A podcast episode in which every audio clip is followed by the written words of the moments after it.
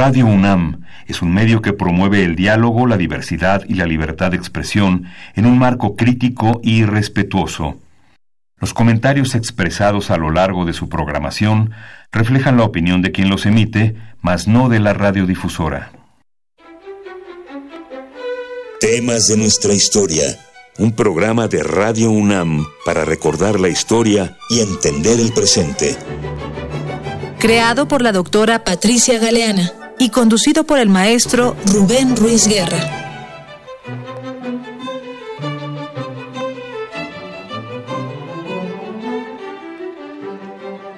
Buenos días, bienvenidas todas, bienvenidos todos a esta nueva edición, a esta nueva emisión de temas de nuestra historia, un espacio de Radio UNAM para aprender un poco de historia, para reflexionar sobre ella y para entender nuestro presente.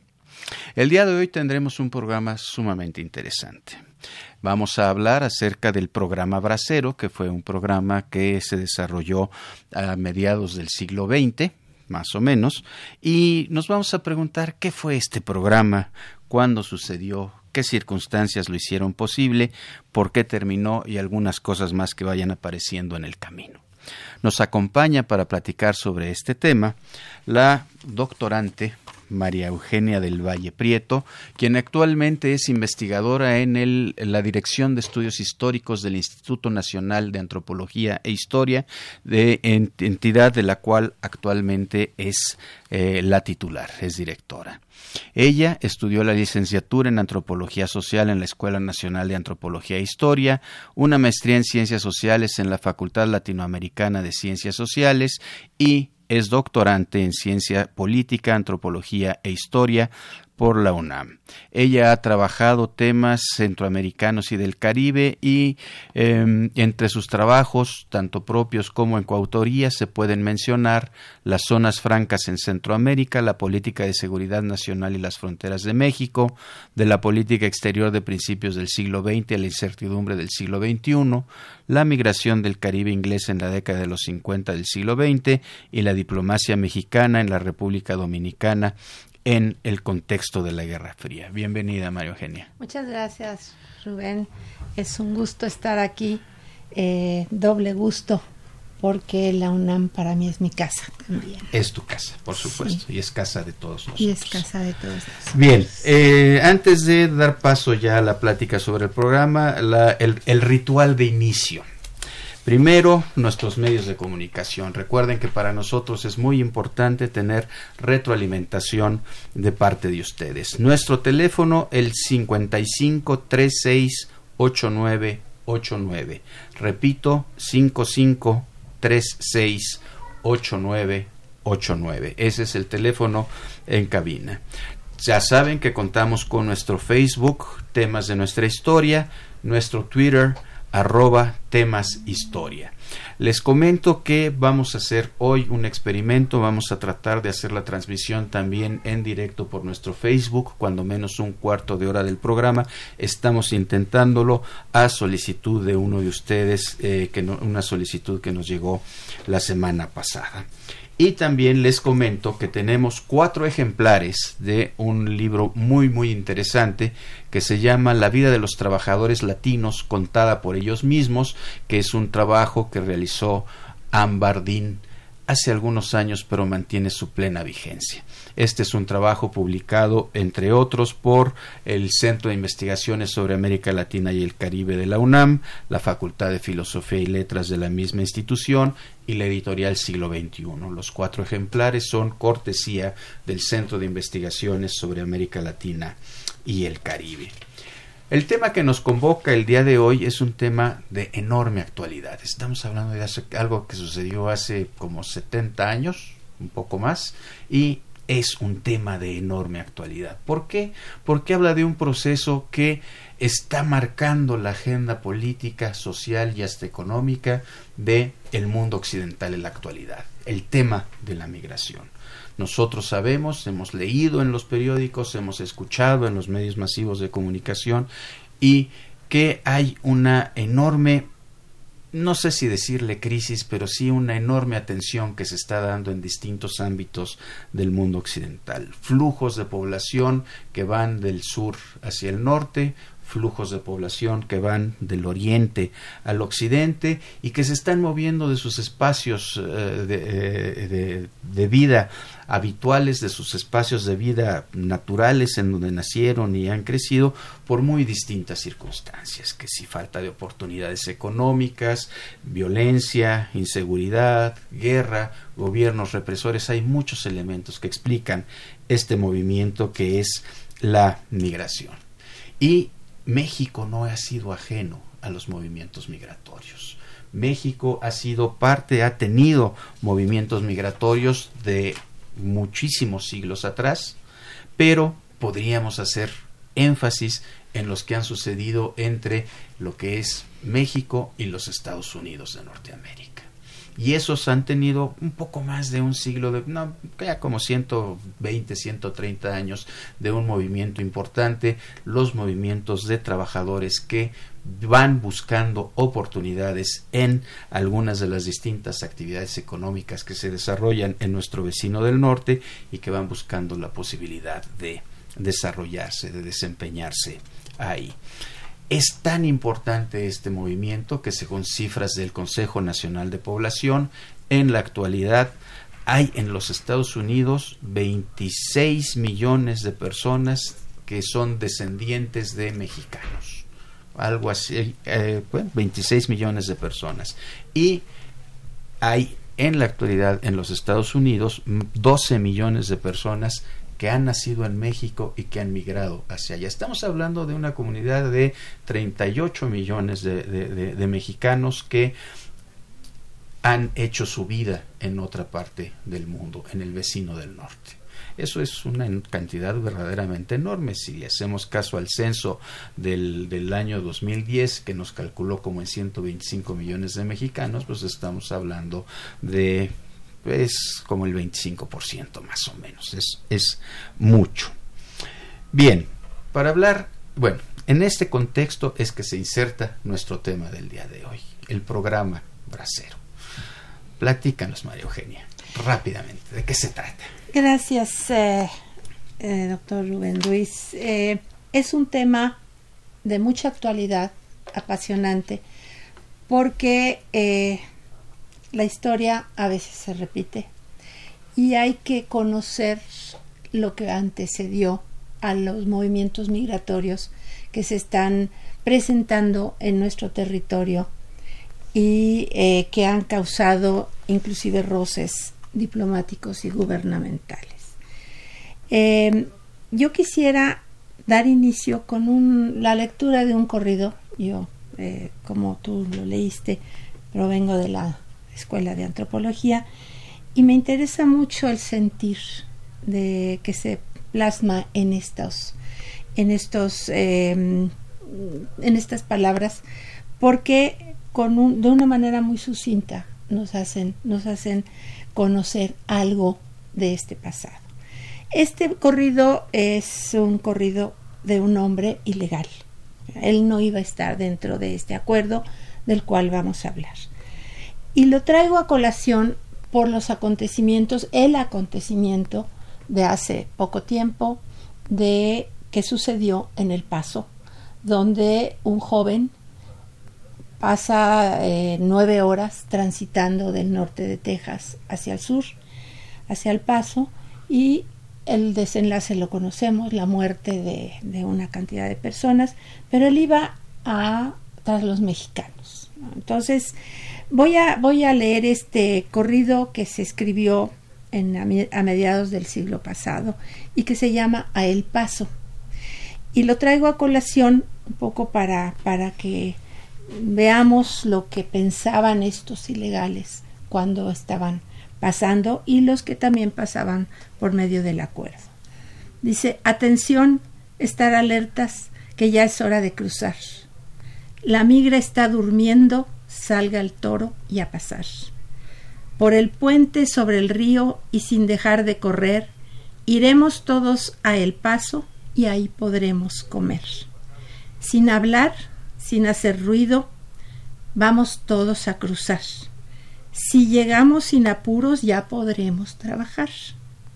Atrás queda la patria, qué lejana que ahora está.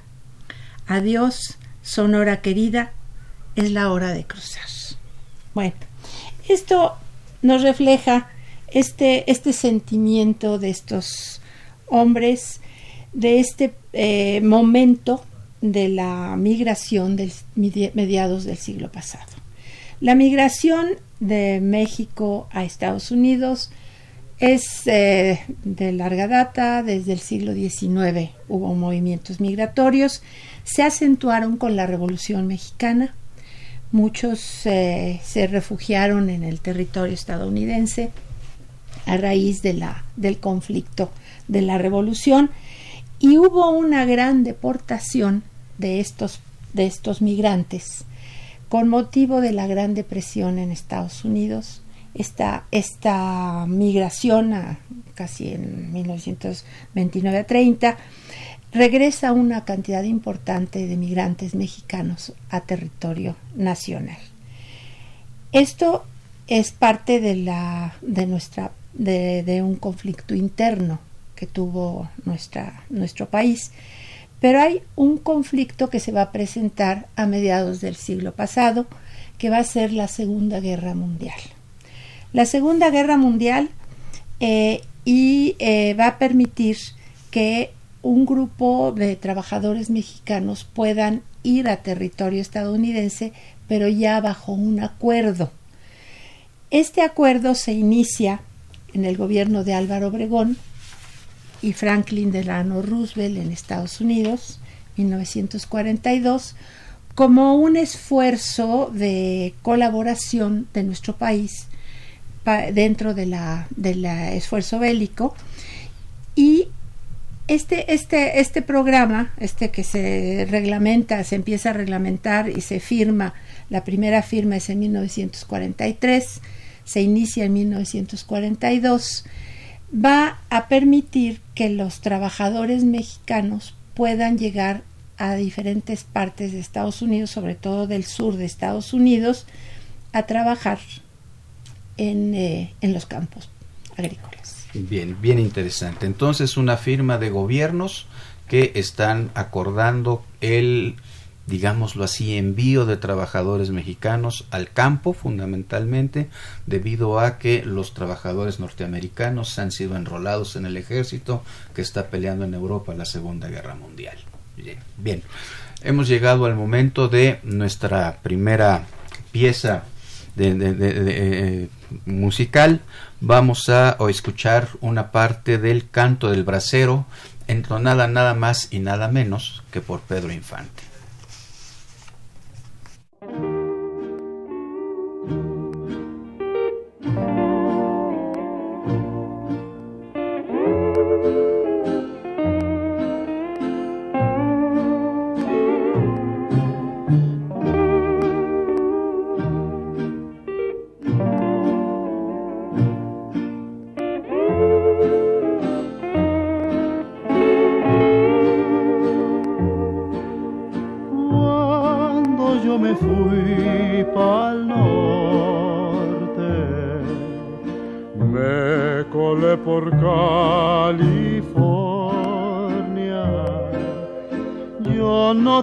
Cartilla ni pasaporte, ni amigos ni palancas en migración, pero me colé con resolución. Recorrí varios estados de la Unión Americana en Arizona y Texas y por Luciana. Siempre sentí la falta de estimación, que es que dicen que es discriminación. Ay, qué triste es la vida, qué triste vida es la del bracero. Ay, cuánta decepción. Bien, hemos escuchado una pequeña probada de una de las muchas canciones, una de las muchas producciones culturales de cultura popular que hablan acerca de este fenómeno de la migración y del pasar hacia los Estados Unidos. Aquí tendríamos que hacer una aclaración primera, que es que muchas veces utilizamos el término bracero un poco mezclándolo con el de aquellos que pasan de manera indocumentada. ¿No? A esos que los norteamericanos denominan ilegales y que nosotros preferimos decir son indocumentados. Son dos modalidades de migrante trabajador, uno que se inscribió dentro de un programa oficial que firmaron los dos gobiernos, que es el programa Bracero, y otro es el de los migrantes eh, indocumentados. Tendríamos que decir que unos y otros van, trabajan en el campo norteamericano, nos, estamos refiriendo fundamentalmente a los que trabajan en el campo, ¿sí? Y tendrán condiciones laborales distintas y tendrán salidas distintas en términos de, de lo que va a ir sucediendo. Entonces, María Eugenia, estamos en este hecho de que los dos gobiernos en un momento de crisis mundial, el momento de la Segunda Guerra Mundial, ¿sí? se necesita tener gente que trabaje en el campo haciendo trabajo podríamos decir intensivo, ¿no? Se necesita mucha gente para la pizca de, la fruta, el recoger la remolacha, en fin, este tipo de, cuestiones. Nos decía, se firma un acuerdo entre gobiernos. ¿Qué es lo que establece este gobierno, entre este, este acuerdo entre gobiernos? Sí. Entonces, eh, retomando, el uh, gobierno de Manuel Ávila Camacho y de Franklin Delano Roosevelt, uh, en 1942, eh, en 1942 eh, se firma este acuerdo de trabajadores migratorios que va, le va a permitir al gobierno de México colaborar con el vecino en, dentro de lo que años anteriores eh, se, se ideó por parte de Estados Unidos como la política del buen vecino. Anteriormente a los años 30 del siglo pasado, y siguió existiendo una reacción contraria a, los estadounidenses, esta política estadounidense que se despliega en los años 30, eh, donde inclusive entra Walt Disney con su película de los tres amigos, va es el, entorno lo que va a, preceder la, esta, esta etapa de colaboración entre dos gobiernos. Eh, Estados Unidos, eh, cuando entra la guerra, México va a colaborar con su vecino en dos aspectos, en la parte económica y en la, en la parte de, la, de un acuerdo migratorio. Efectivamente, como tú lo señalaste, los campos agrícolas, sobre todo del sur de Estados Unidos, donde los empresarios agrícolas son muy poderosos, se queda sin brazos. Y entonces es una oportunidad para que ambos gobiernos puedan firmar un acuerdo de una migración controlada. Esta migración le convenía mucho al gobierno de México, habiendo tenido el, antecedente de la repatriación de los años 30 y, eh, y, sobre todo lo que ya les comenté de la migración en esos años. Este momento le va a permitir al gobierno de México poder eh, contribuir en algo para estos trabajadores que pasaban allí en la frontera. Tú hablabas ahorita de, la palabra braceros. ¿Por qué braceros? Hay de Grijalva, que es una de las grandes estudiosas de, los braceros, dice, eh, menciona en sus textos que eran como usaban sus brazos estos trabajadores, por eso les llamaban braceros. Pero efectivamente la precisión que tú haces es muy, muy adecuada. Una cosa es el trabajador, el bracero que pasa bajo este convenio y otra es el que se cuela como estas palabras que yo les leí en este en este corrido y que van a ser la parte del conflicto que va a presentarse años después en los años 50 y que va a permanecer hasta nuestros días porque el reclamo del gobierno estadounidense actual es ¿por qué pasan tantos ilegalmente? Entonces, este, este acuerdo, ¿qué significó? En primer lugar, significó un acuerdo entre, de colaboración entre gobiernos para lo que le llamaron en ese momento el esfuerzo de guerra. México ponía a sus trabajadores y también en la parte económica materias primas para toda esta industria bélica que se iba a desarrollar eh, en, este, en este momento. Entonces, eh, eh, de 1942 en 43, cuando se firma en, en Monterrey, hay una gran ceremonia entre Manuel Ávila Camacho y Franklin Delano Roosevelt llegan con sus esposas, llega también ahí John Foster Dulles, es uno de los personajes del secretario de Estado de Estados Unidos muy, muy feroz posteriormente contra el anticomunismo. Se firma el acuerdo en el cual una cantidad de, trabajadores del campo mexicano van a pasar a Estados Unidos ahí donde haya demanda. Había mucha demanda porque muchos de estos brazos eh, que trabajaban en el campos estadounidenses estaban en el campo bélico. Entonces, ¿cómo se iban a... del acuerdo decía, eh, se establecía cómo se iban a contratar. Eran, eh, hay que señalar que fue una migración evidentemente masculina y de, de, jóvenes que provenían del campo, casi todos ellos, algunos inclusive eran monolingües y eso les generó un problema cuando llegan a Estados Unidos, un problema en la convivencia que generó algunos de los problemas de enfermedades o de patologías de las cuales yo mencionaré al final. Entonces este acuerdo eh, era un acuerdo masculino, iba a permitir que un grupo de mexicanos pudiera pasar allí en la frontera, protegidos por el gobierno mexicano tanto en territorio nacional como en territorio estadounidense, que ya iba a ser parte del convenio. En territorio estadounidense iban a tener ciertos, eh, lo que luchaba el gobierno mexicano, que tuvieran vivienda, comida, transporte, transporte pagado desde México hasta Estados Unidos cuando se enganchaban y de regreso.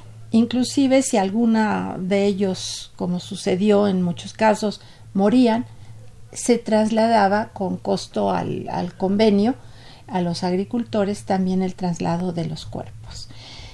Llegaban los, eh, campesinos a centros de contratación que primero se establecieron o se abrieron en el centro del país y en algunas partes donde el gobierno mexicano decía que ahí estaban cerca de donde podían ofrecer, enganchar mano de obra eh, para que fueran a, bajo este convenio.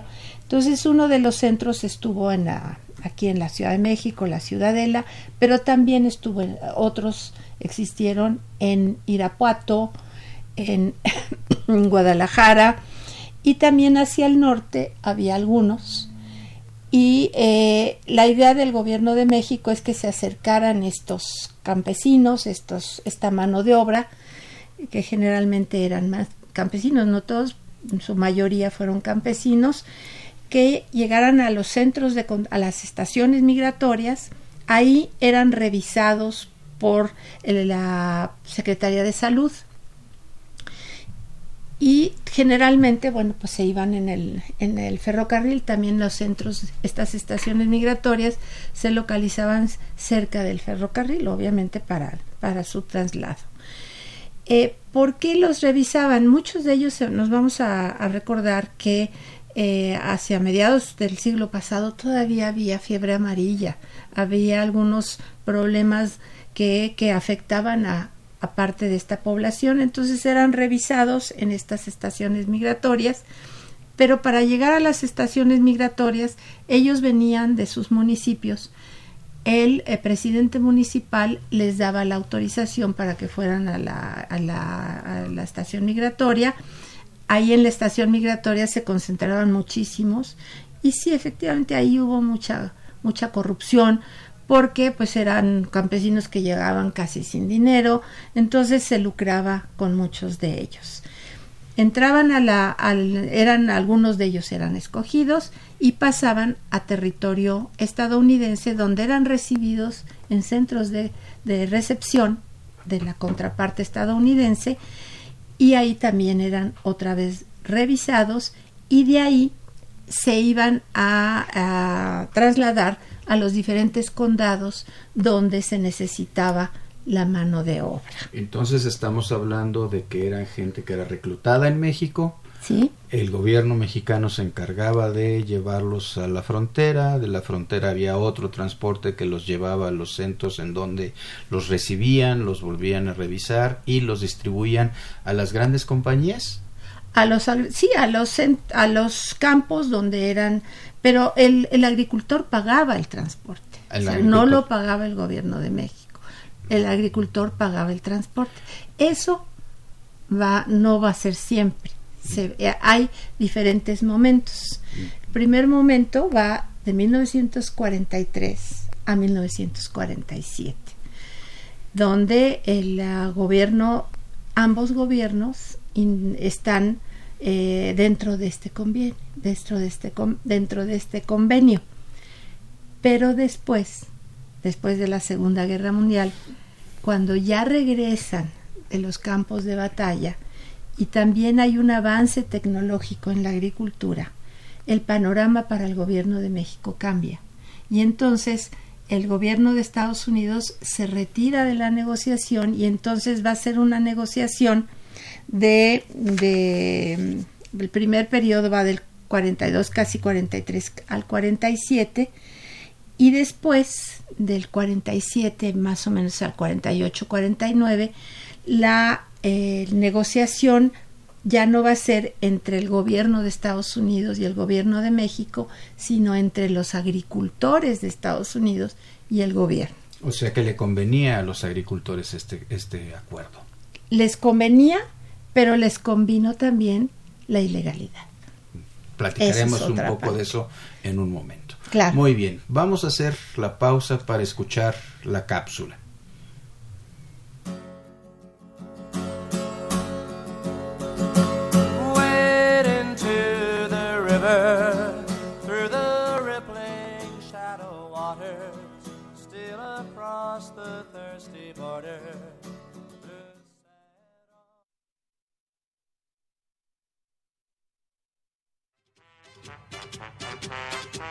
El 7 de diciembre de 1941, en un ataque aéreo a las islas Hawái, Japón inutilizó una parte de la flota estadounidense, motivo por el cual Estados Unidos declaró la guerra a los países que componían el eje, Alemania, Japón e Italia.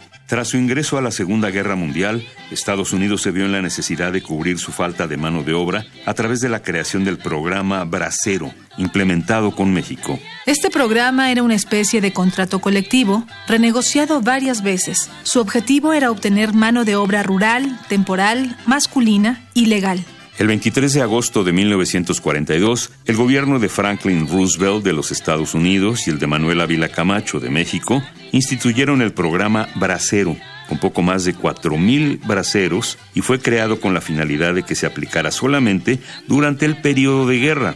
No obstante, estuvo activo durante alrededor de 22 años. Durante estos años hubo dos etapas delimitadas, una de 1942 a 1951 y otra de 1951 a 1964. De 1942 a 1951, los contratos se realizaron entre los braceros y el gobierno estadounidense con la mediación del gobierno de México. El gobierno estadounidense se encargaba del pago de transporte, vivienda, gastos de repatriación y se comprometía a no discriminarlos. A partir de 1951 y hasta 1964, con la aprobación de la Ley Pública 78, los contratos comenzaron a firmarse directamente entre los productores agrícolas y los braceros. Dichos contratos eran más detallados que los anteriores, pero las condiciones de trabajo se vieron deterioradas. Para la contratación de braceros se establecieron distintos centros de contratación en la Ciudad de México, Guadalajara, Zacatecas, Chihuahua, Tampico, Aguascalientes, entre otros, con la finalidad de facilitar la atracción de campesinos. Con el programa Bracero se evitó la continuación del sistema de enganche que funcionaba durante la Primera Guerra Mundial y que consistía en dar al trabajador un adelanto de su salario en efectivo para luego comprometerlo a pagar su deuda con trabajo. La deuda se incrementaba con los pasajes, hospedaje y alimentación, en detrimento de los trabajadores. Por otra parte, se reconoció la existencia de un mercado laboral entre México y Estados Unidos y la necesidad de su regulación. Este modelo de contratación tuvo notables ventajas. El programa fue que la contratación dejó de ser un negocio particular y pasó a depender de programas oficiales de carácter bilateral. A diferencia de la mayoría de las leyes migratorias norteamericanas que son de aplicación general, el programa Bracero fue un acuerdo bilateral promovido originalmente por Estados Unidos y sostenido por el interés mutuo de ambas partes. Su carácter temporal. Los trabajadores iban y regresaban, no tenían que separarse de sus familias totalmente. Se formularon acuerdos y disposiciones para garantizar condiciones mínimas de legalidad, contratación, estabilidad laboral, seguridad social, vivienda, transporte y salario mínimo. No obstante, también hubo problemas derivados del programa. La oferta de trabajadores era mayor a la de trabajo por lo que surgió un movimiento paralelo de trabajadores indocumentados que llegó a tener una cantidad casi igual de personas desplazadas. La renegociación anual de los contratos generaba una constante tensión entre los gobiernos involucrados. Excesiva burocracia, con este tipo de contratos se creó una relación de subordinación de los braceros hacia sus empleadores, ya que no tenían derecho a moverse dentro de Estados Unidos y tenían que permanecer bajo la tutela de sus empleadores, además de que hubo varias violaciones a los contratos que no tuvieron seguimiento. Un caso destacado en este sentido fue Texas, donde los empresarios agrícolas tejanos del algodón fijaron la cantidad de dos y medio dólares por libra de algodón piscado, y un representante del Departamento de Trabajo estadounidense aceptó esta decisión de manera unilateral. Considerando esto como un abuso, el gobierno de México exigió 3 dólares por la pizca de 100 libras de algodón, por lo que los empresarios agrícolas tejanos se indignaron e hicieron caso omiso del convenio anunciando la apertura de la frontera a todo aquel que quisiera trabajar por 2.50 dólares por 100 libras piscadas de algodón. La reacción del gobierno de México fue de prohibir la contratación de trabajadores mexicanos con destino a Texas. Tras el término del programa Bracero en 1964, México pasó a ser un país más sujeto a la ley migratoria estadounidense, por lo que tuvo que someterse al sistema de visado hasta la fecha. La importancia del programa Bracero ha llegado a nuestros días no solo por la continua negociación entre Estados Unidos y México para lograr un nuevo convenio laboral, sino por la deuda que quedó pendiente con muchos braceros que se quedaron sin la pensión correspondiente a su trabajo.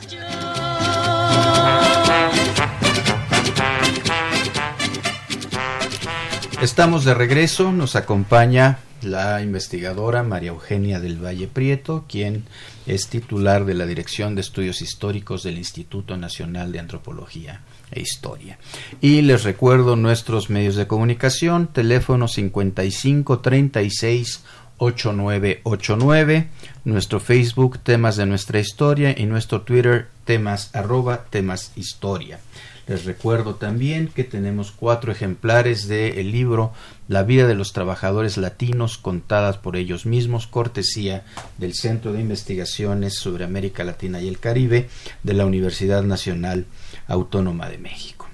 Pues bien, María Eugenia, estábamos entonces en que este es un convenio que le conviene en un primer momento al gobierno norteamericano, le conviene muchísimo a los grandes empresarios agrícolas norteamericanos, en su momento le conviene al gobierno mexicano y queremos creer que le convenía a los trabajadores, aunque bueno, ya hemos escuchado un par de testimonios y vamos a escuchar todavía uno más de que pues a lo mejor no les iba tan bien como ellos esperaban que les fuera en, en, en, esta literalmente aventura temporal. Creo que es importante recordar que el programa Bracero era una contratación temporal. Eran que cuatro meses más o menos, ¿no? Sí, sí, más o menos. Más o menos, ¿no? Unos cuantos meses. Sí. Unos cuantos meses, siendo que los que pasaban como indocumentados o ilegales, como les dicen los norteamericanos, pues no tenían fecha de caducidad en su estancia en los Estados Unidos y podían migrar de un lado al otro con mayor, con mayor facilidad.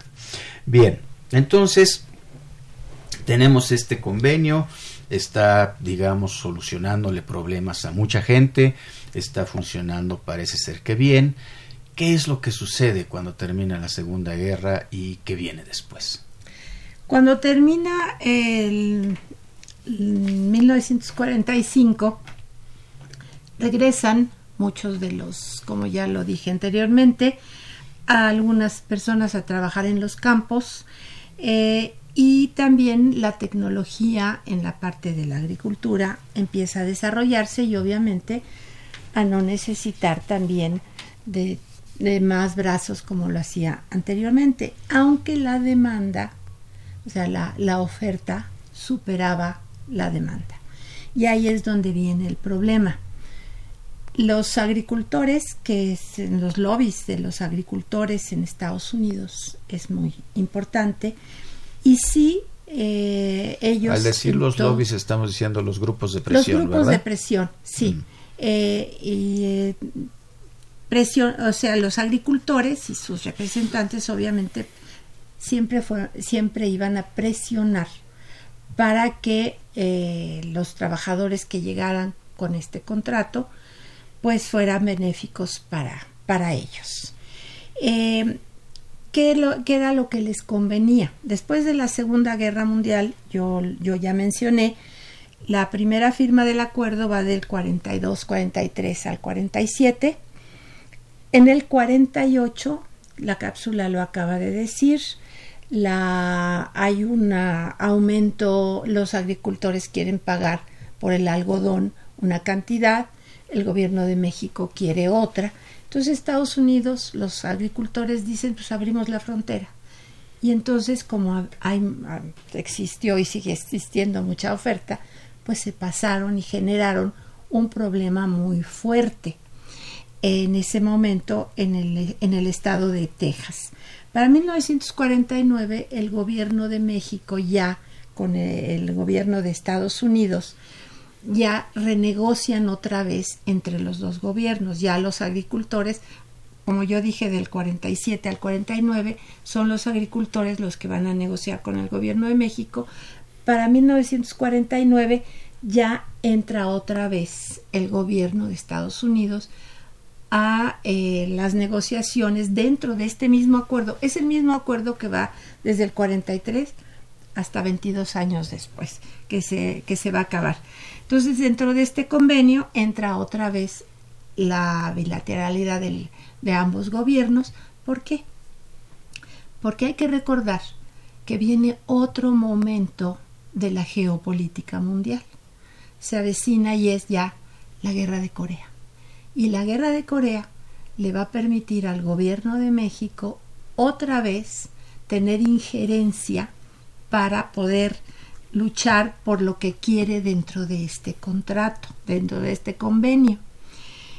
Y hacia 1951 se empieza a renegociar este acuerdo y el gobierno de México, como otra vez la mano de obra de los campos se va al campo de batalla, inclusive pues no nada más estadounidenses, ahí van también algunos algunos connacionales van al, campo de guerra, se quedan los campos agrícolas otra vez con la necesidad de mano de obra y entonces es otra coyuntura histórica muy interesante porque le permite al gobierno de México otra vez decirle al gobierno de Estados Unidos qué es lo que le pide el gobierno en ese momento al gobierno de Estados Unidos.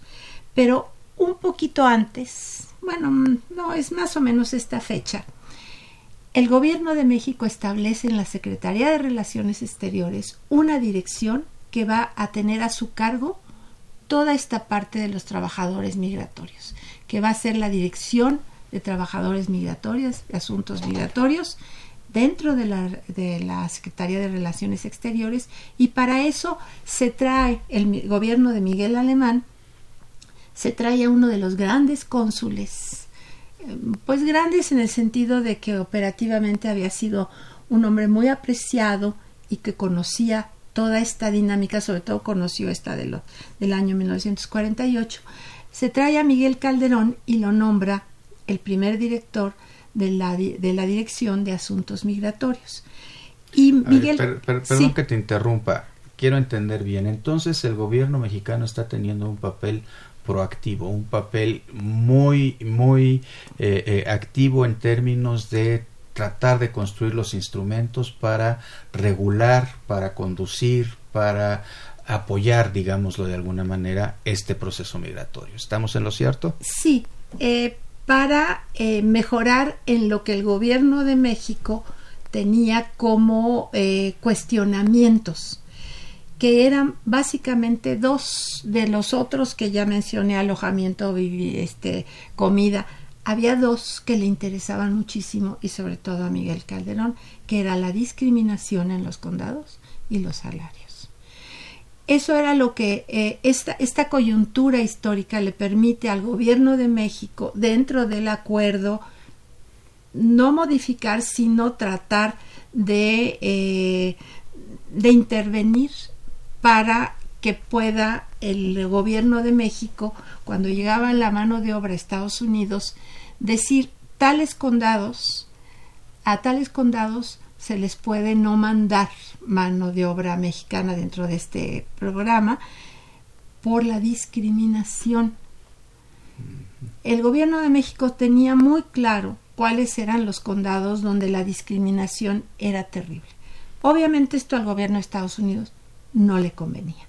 Y ahí es donde viene eh, la, la dificultad de la negociación de 1951 a 1954, que es cuando se firma esta renegociación que se inicia con Miguel Alemán, la creación de la Dirección de Asuntos Migratorios en la Secretaría de Relaciones, una comisión también que existió en, en Washington, donde están ambos gobiernos, pero sobre todo ya con la dirección de, de la Secretaría de Relaciones y con Miguel Calderón, ir viendo y tratar de que dentro de este convenio aquellos condados donde se sabía que la discriminación era terrible, tratar de ponerlos en una lista donde pudieran pues no, no mandarse los, los trabajadores.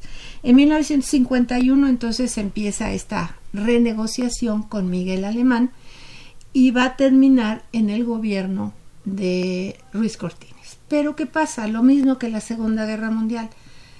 Como la Segunda Guerra Mundial terminó y regresaron a los campos, la guerra de Corea termina y la fuerza que tiene el gobierno de México la vuelve a minar. La posguerra de Corea. O sea que por una parte la coyuntura norteamericana, su involucramiento en conflictos bélicos le abre posibilidades al gobierno mexicano de actuar, tratar de intervenir, tratar de regular el, asunto. Se termina esa coyuntura, entonces se debilita enormemente la capacidad negociadora de parte del gobierno mexicano.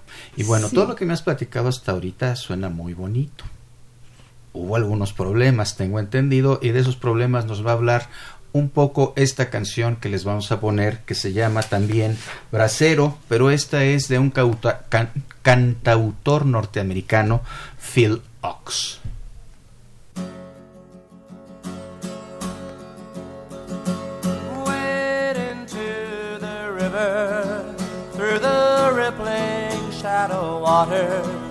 Still across the thirsty border, the saddle. Come bring your hungry body to the golden fields of plenty, from a peso to a penny, the saddle.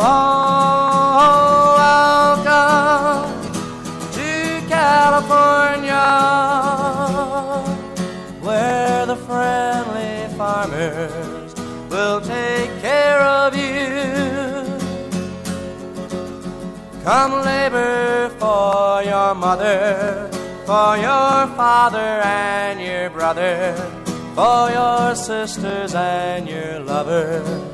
Bracero. Come pick the Tenemos que interrumpir la canción, estamos ya un poco cortos de tiempo. Hay que señalar que es una canción que habla en términos de una paradoja. Es el deslumbrarse, el deseo de ir hacia los Estados Unidos, porque la promesa es que les va a ir muy bien y a final de cuentas van a encontrar discriminación, van a encontrar salarios bajos, van a encontrar problemas para poder desarrollar eh, eh, una vida una vida normal como lo podríamos eh, desear todos. María Eugenia, preguntábamos entonces los problemas. Muchos, muchos problemas. Sin embargo, hay que señalar que ha sido un programa realmente que, que pues no, no, no se ha repetido ni, ni, yo creo que sería muy difícil que se repitiera, de una migración controlada, ¿sí?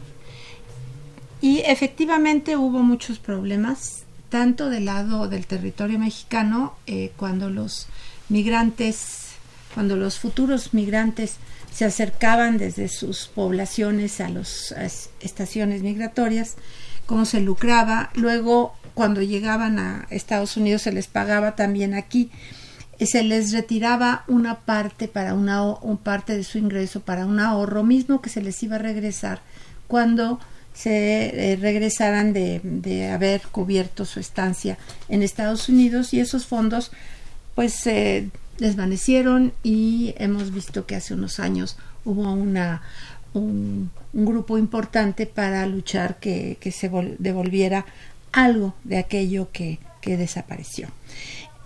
Entonces, en, en, 1951 empieza esta renegociación que termina en 1954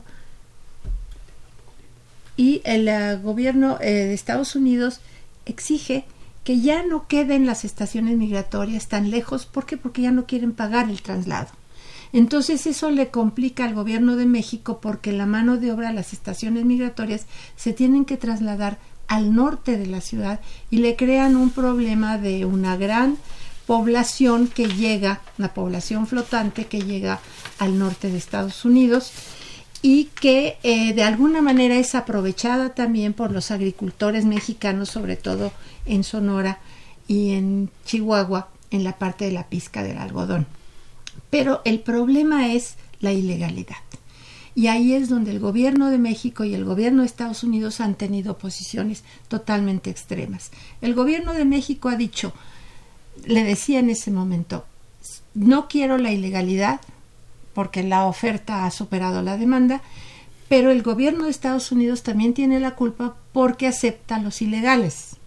Entonces eso no me permite a mí que entren dentro del acuerdo y los agricultores estadounidenses también les convenía la ilegalidad porque de esa manera los salarios no, no, no podían subir como el gobierno de México quería que lucharan por esos salarios. Entonces, la ilegalidad también conllevaba un problema terrible para el hombre que pasaba, eh, ya lo, algo lo dijiste, y eh, por todos los peligros que, que causaban y también cuando llegaban pues también eran este no, no tenían para nada un seguro médico y eran muy maltratados, mucha más discriminación. Pero también muchos de los ilegales que estaban, o muchos de los que pasaban con contrato, tenían que terminar su contrato los diferentes meses que tú mencionaste y luego regresar a México. Algunos decían, no, ya no lo renuevo, me quedo como ilegal ahí porque me permite lo que tú dijiste como mano de obra ir a otros estados, de hecho fueron muchos estados, casi 32, donde esta mano de obra se desplazó, pero no dentro del acuerdo, muchos de ellos eran ilegales. Entonces, el gobierno de México le decía al gobierno de Estados Unidos, tú sanciona a los, a los agricultores que contratan ilegales y el gobierno de Estados Unidos se amparaba en la ley 78 eh, y en otros mecanismos y seguía habiendo repatriaciones del gobierno de Estados Unidos hacia México. Cuando se firma el acuerdo en 1954, que es el que termina con, de, inicia con Miguel Alemán, termina con Luis Cortines, hay una gran repatriación de mexicanos, de más de un millón de mexicanos en 1954, que se llamó la Operación Wetback. ¿Sí? No fueron un millón, porque muchos de ellos ya habían pasado varias veces, pero fueron muchísimos. Y esta operación, como ahora que estamos viendo presiones mm. terribles, también la aplicaron en 1954. ¿En un año un millón? En 1954, sí. Estamos hablando de las cifras eh, actuales prácticamente. 1954, 1.180.000, Estamos hablando de proporcionalmente muchos más de los que ahora están, están regresando. Bueno, pero estos no eran todos, sino que muchos de estos ya habían cruzado varias veces. Tal vez eran de esta cifra podemos bajar, pero fueron muchísimos. Bien, gracias. Perdón, ya casi nos, se nos acaba el, el, el, programa y tenemos muchas preguntas. Entonces, si no, quién sabe. Bien, bien. Eduardo Sánchez de la Cuauhtémoc, ¿cuántas personas más o menos participaron en este programa y en qué sectores de la economía participaron? ¿En Estados Unidos? En Estados Unidos, sí. en los campos agrícolas, de piscando el, el, algodón, la lechuga, generalmente no iban a servicios. Esa es la diferencia que tenemos actualmente que muchos de ellos ya van a los servicios, aunque hay mucha migración todavía a los campos agrícolas, pero era básicamente a los campos agrícolas, la pizca de, de betabel, de algodón, de lechuga, de diferentes vegetales. Bien, ¿y más o menos cuánto fueron?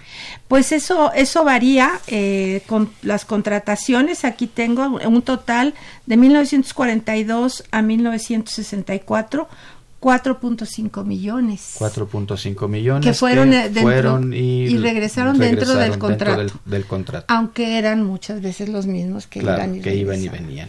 ¿Se les pedía algún requisito especial para ir? Sí, o, eh, primero que tuvieran los que venían de los diferentes municipios una autorización del presidente municipal y que luego fueran candidatos por el, este, la, la auscultación médica que les hacía. Era básicamente eso. Y eh, en realidad lo que se pedía era mano de obra para ir a la agricultura o al ferrocarril. Perfecto, gracias. Don Gonzalo de la Cuauhtémoc nos pregunta cuántas personas, ya lo contestamos, y si todos eran hombres, y creo que ya también se contestó. Karen Zavala de Nezahualcóyotl, ¿esto afectó de alguna manera la inserción de mujeres, tanto mexicanas como estadounidenses, en la economía? Aquí en México sucedió un fenómeno muy interesante porque las familias, cuando ya la contratación, después del 51, los Estados Unidos piden que sea al norte de la, de la ciudad, muchas de las mujeres se trasladan al norte de las jefas de familia, donde esperaban que el agricultor regresara, o sea, su traslado fue hacia la frontera. Muchas familias, eh, cabezas de familia, se trasladaron a la frontera y eh, le dio la posibilidad al migrante de regresar y tener un sitio de familia cercano a su centro de trabajo. No todos fueron así, pero esto le generó un problema al gobierno de México. Y a, Baja California, este, mm, me acuerdo ahorita el, nombre del gobernador, eh, tuvo que repartir tierra también para muchas de estas familias que llegaban.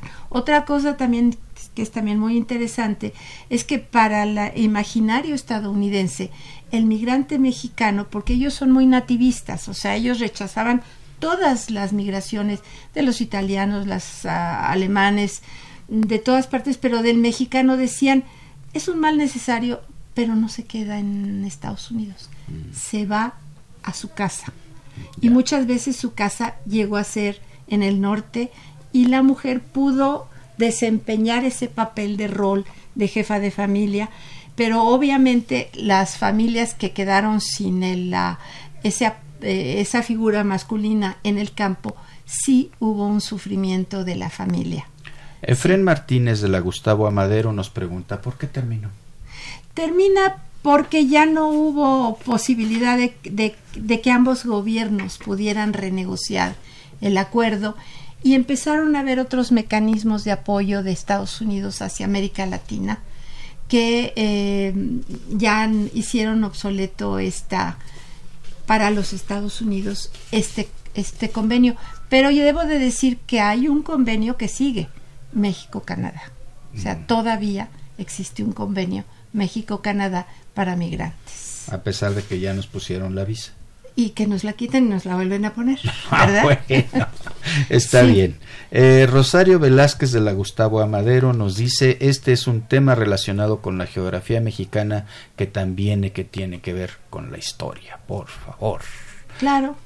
Totalmente. Tenemos que reconocer que tenemos 3.000 kilómetros de frontera, una frontera que tiene muchas que de, con, enormemente diversa, ¿no? Tanto en términos físicos como en términos culturales, como en términos de las actividades que se desarrollan en uno y el otro lado de la frontera. Es totalmente cierto, pero nuestra vecindad con los norteamericanos es eh, insoslayable. Bueno, tenemos todavía algunas preguntas que se nos quedaron en el tintero. También tenemos felicitaciones. Tenemos las llamadas de Ricardo Robles de Hidalgo, tenemos a Josefina Cruz de Lucan, a Javier Guerra de la Benito Juárez, a Marta Elvira de Coacalco, a Elizabeth Nájera de la Magdalena Contreras, a Dayana Sánchez de Coyoacán, a Jorge Morán de la Gustavo Amadero. Muchísimas, muchísimas gracias por su interés, por sus preguntas. Eh, procuraremos eh, eh, encontrar la manera de responder todavía algunas de estas. Este ha sido temas de nuestra historia, un programa, un espacio de Radio UNAM. La idea original es de la doctora Patricia Galeana, quien es también coordinadora de, este programa. El conductor es el maestro Rubén Ruiz Guerra. Contamos con la presencia de María Eugenia del Valle Prieto y eh, tenemos también Erlinda Franco en la producción, Miguel Alvarado en la producción de la cápsula y también en la búsqueda de material eh, musical, María Sandoval y Juan Stack, las voces de la cápsula, Lucero Rocha en los teléfonos, eh, Gerardo Zurrosa en la producción, muchísimas gracias y también muchísimas gracias y espero que ahora sí lo diga yo bien a la Federación Mexicana de Universitarias quien nos ha apoyado a lo largo de todo este camino. Muchísimas gracias, nos vemos dentro de ocho días, nos oímos dentro de ocho días. Temas de nuestra historia un programa de Radio UNAM para recordar la historia y entender el presente. Creado por la doctora Patricia Galeana y conducido por el maestro Rubén Ruiz Guerra.